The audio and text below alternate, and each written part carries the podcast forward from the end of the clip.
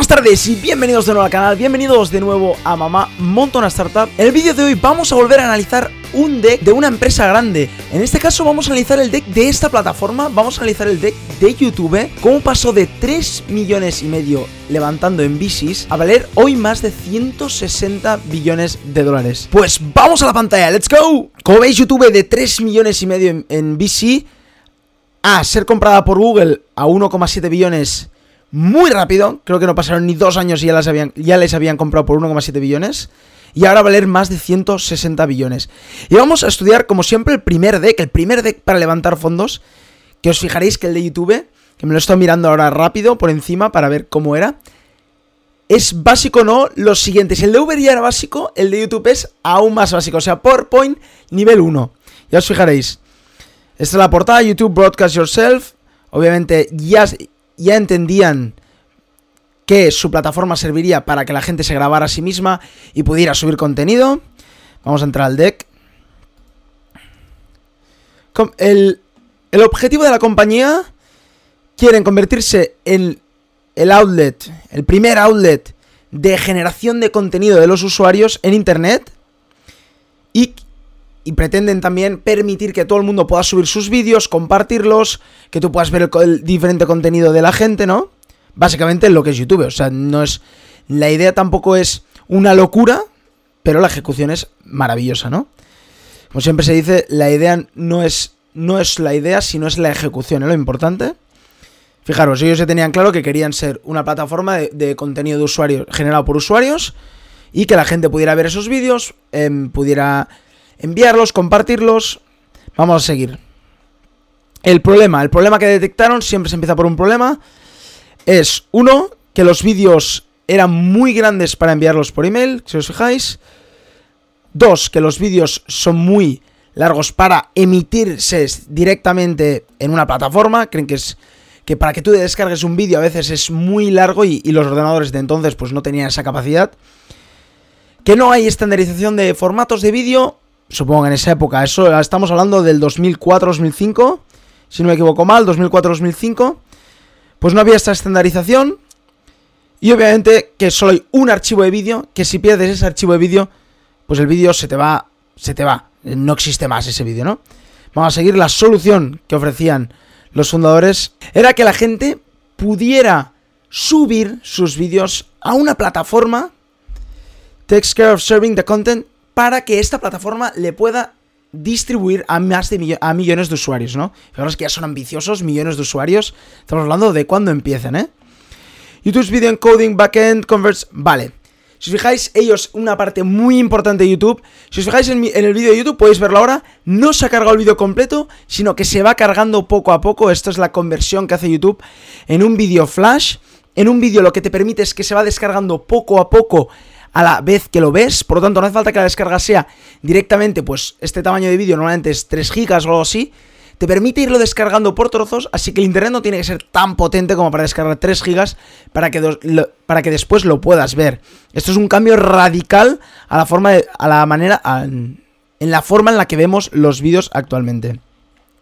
Y por último, YouTube quería crear esta comunidad, quería crear esta red social que por entonces también existían aplicaciones em, de redes sociales, por ejemplo MySpace yo creo que ya estaba, yo creo que Facebook nacen por ahí, nacen alrededor durante los mismos años, pero sí que ya tenían esta mentalidad de crear una comunidad, una red social en torno a los vídeos, que es lo que han podido crear, ¿no? Con los suscriptores, con los comentarios y con todo esto. Sigamos. El tamaño de mercado, pues obviamente, yo creo que en esas épocas los vídeos digitales en, en formato tecnológico, en formato de ordenador, yo creo que no era tan grande is for the first time cheap enough to mass produce. Si fijáis, ya empezaron a decir que era la primera vez que se podía hacer esto, que se podía empezar a producir masivamente estos vídeos digitales, que se podían poner en el ordenador. Broadband Internet in Home has finally reached critical mass. Es decir, por primera vez durante esos años era cuando la gente ya podía usar internet en casa, ya tenías no sé si en ese caso era wifi tan potente como ahora, pero ya tenías internet, ya tenías banda ancha, ya podías buscar cosas en internet cosa que antes no podías hacer, ¿no? Obviamente. Pues si os fijáis, el market, el mercado, no es un mercado enorme, un mercado que vayan a explotar, es un mercado que creen que está empezando a existir y que puede crecer a tope hasta lo que, bueno, pues lo que es hoy, que YouTube es el segundo buscador más grande del mundo, ¿no? Si os fijáis, ellos se tenían en mente que esta evolución iba a crecer, ¿no? No decían que el mercado era enorme, sino que estaba empezando y que el timing era perfecto. Siguiente diapo. La competencia, pues no conozco ninguno excepto Google Video, que yo creo que obviamente al comprarse pues desapareció. Y obviamente Dailymotion y Vimeo, que aún siguen por ahí, aún se pueden usar. No tiene nada que ver y no tienen la potencia que tiene YouTube, pero OurMedia.org, OpenMedia, no sé ni lo que es. Putfile tampoco sé lo que es, ¿no? Esta era la competencia. Si fijáis, fijaros qué sencilla la presentación. el desarrollo del producto, uno, la comunidad, eso lo tenían clarísimo. La arquitectura abierta. las verticales de mercado en los vídeos. En este caso, pues yo hablo más de negocios, más de emprendimiento. Hay otros que hablan de, de cocina. Ellos tenían que targetear muy bien estas verticales. ¿A quién querían que hicieran estos vídeos, no? ¿vale? Y las diferentes features, supongo, los likes, los, las suscripciones que se tenían que desarrollar, ¿no?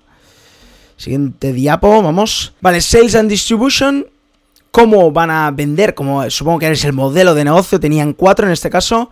Uno es publicidad, por eso Google los compró tan rápido en este modelo de escalar, tener una comunidad de millones de usuarios para después venderles em, ads, para venderles anuncios. Esto obviamente a Google le gusta.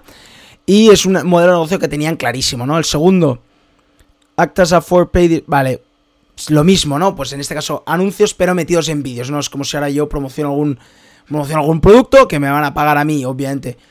A YouTube le van a ganar visitas y va a poderle también incluso pagar al propio YouTube, ¿no? Esto es otra manera que tenían de monetizar. La tercera, otra manera de monetizar muy clara cuando tienes una comunidad, cuando tienes una aplicación que usa millones de personas, es cobrar por features, por premium, ¿no? Si, que lo que han hecho ahora del YouTube Plus, el YouTube, eh, creo que es YouTube Premium o algo así, que pues YouTube Red además, que puedes pagar, si quieres descargarte los vídeos, puedes pagar para ver todos los vídeos, para pagar por pelis, pues esto, ¿no? Una, una feature premium, tener algunos algunas características que solo los premium, los que han pagado pueden usar, pues esto era otra manera de monetizar. Y la última, lo mismo, vaya, básicamente por las pelis, supongo, porque es premium content. PewDiePie creo que hizo una serie en YouTube Red que solo pagando la puedes ver. Pues esto, mira, ya lo tenían en mente, en el primer deck ya tenían en mente el modelo de negocio, que yo creo que no lo han cambiado mucho, yo creo que es básicamente este el que tienen ahora, ¿no? Siguiente. Mira, el equipo. El equipo yo creo que es... Si me dices una de las claves de, aparte de todas las startups, que es el equipo, pero en el caso de YouTube creo que es básico y es clave, os fijaréis el equipo que tienen. Sobre todo Steve Chen, es uno de los primeros ingenieros de PayPal, de la, PayPal Mafia, esa que se dice que está Elon Musk, está eh, Max Levkin, está también Peter Thiel, están todos estos, está también Reid Hoffman, el, de, el de LinkedIn, o sea, están todos estos cracks. Si os fijáis, eh, informática en la Universidad de Illinois, pues obviamente uno de los primeros ingenieros de, de PayPal y además con uno de los mejores CTOs, Max Levkin, y además con tantos y tantos genios que había en PayPal, ¿no? El segundo, y sobre todo contactos, qué contactos tenían esa gente, ¿no? Segundo, Chad Hurley, fijaros, uno de los primeros diseñadores de PayPal, el responsable del logo de PayPal y el que diseñaba PayPal. Fijaros, el equipazo, o sea, de PayPal, de la mafia esa que hicieron, la PayPal Mafia que se llama, si no sabéis os dejo, podéis buscar una foto, os dejo la foto aquí. Pero son genios todos y obviamente salir de, esa, de ese pedazo universidad o de ese pedazo de equipo, pues aprendes muchísimo. Y en el caso de Chad Harley, pues obviamente es otro diseñador. Tenían un informático de PayPal, uno de los primeros, y uno de los primeros diseñadores. O sea, el equipo, el 11 inicial de PayPal, ¿no? Y el tercero, Jawed Karim, graduado de Stanford, genio de Stanford, y otro de los primeros ingenieros de PayPal. Recruited by. Fijaros cómo siempre dicen recruited by Max Levkin. Obviamente, si te recluta en el caso de fútbol Pep Guardiola, en el caso de ingeniería Mark Zuckerberg, pues lo tienes que decir porque la gente dirá, sabrá que eres buenísimo. En ese caso, pues dos genios, dos informáticos genios y un diseñador que debería ser la hostia, pues vaya equipazo, vaya equipazo. Y todos los VCs y todos los inversores pues ven este equipo y no dudan que serán tres cracks, ¿no? Fijaros la importancia del equipo, ¿eh? Hay, hay inversores que con esta diapo ya seguramente están más convencidos que, con las del producto, ¿eh? Porque qué tres, qué tres jugadorazos, que tres cracks, solamente un equipazo para hacer una startup, en este caso, pues una mega startup como YouTube, ¿no? Las métricas, fijaros, ¿eh? Lo sacaron en el junio del, del 11. Yo creo que esto no sé qué año es. Vamos a mirarlo porque creo que sale por aquí. ¿O no sale? No sé el año. En junio de 2011. A ver si sale por algún lado el año. Yo creo que es hacia 2005, 2006 más o menos. Ahora miraremos esto. Sí, 2005, o sea, dos, claro, 2005. El 11 de junio de 2005 lanzan el, primera versión de YouTube. Y ya tenía más usuarios que los competidores que hemos visto antes. Vamos a volver a ver los competidores. Que Media, que Google Video, que Dailymotion, que Vimeo. Con simplemente esto era noviembre de 2005, cuando la cerraron. O sea, en estos pocos meses ya era el primero en este mercado, ¿no? Y bueno, pues hasta aquí el deck. Vamos a seguir viendo un poquito, lo, como siempre en la web que miramos. Fijaros, él se vendió después de presentar este deck, al cabo de simplemente dos años, por 1,7 billones de dólares, ¿no? Fijaros lo que era YouTube antes, ¿eh? Fijaros, esto no lo habéis visto si no usáis YouTube en la primera época. Fijaros cómo era de simple, de sencillo, incluso más complicado que el de ahora. El de ahora es bastante mejor, yo creo, ¿eh? Fijaros, ¿eh? Message from Chat and Steve, Qué fuerte. Os voy a dejar el primer vídeo de YouTube para que flipéis un rato. Mira, os lo voy a dejar ahora. Este es el primer vídeo de YouTube. Aquí lo tenéis. Alright, so here we are in front of the uh, elephants. Um, cool thing about these guys is that, is that they have really, really, really long um, fronts, and that's that's cool.